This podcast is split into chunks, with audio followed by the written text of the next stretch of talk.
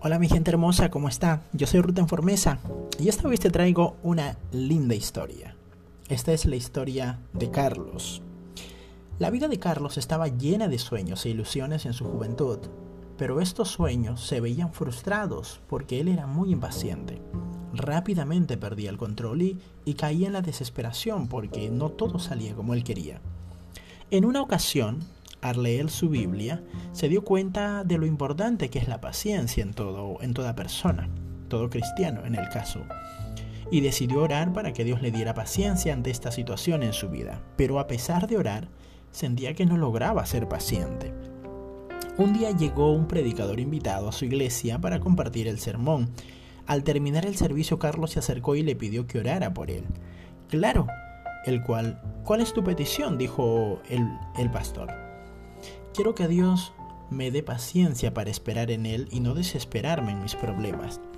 En ese momento el predicador comenzó a orar diciendo, Señor, te pido que llenes su vida de este joven de pruebas, tentaciones, calamidades, pobreza y persecuciones.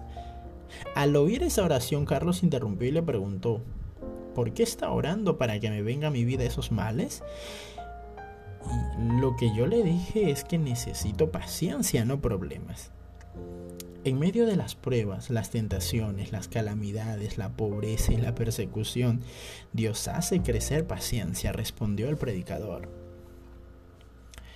Cuando estamos pasando los peores problemas y parece que todo va mal, en peor, y cada vez se hace más oscura la situación, aún en medio de tristeza, dudas o temores, tenemos que saber que Dios todavía está a nuestro lado y pronto todo va a pasar.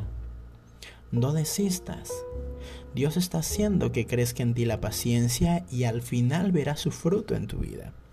Hay una frase que dice, muchos piensan que la paciencia es la capacidad de esperar, pero no es así. Es la forma como nos comportamos mientras esperamos. La paciencia no es algo que aparece mágicamente en tu vida de un día para otro, es un fruto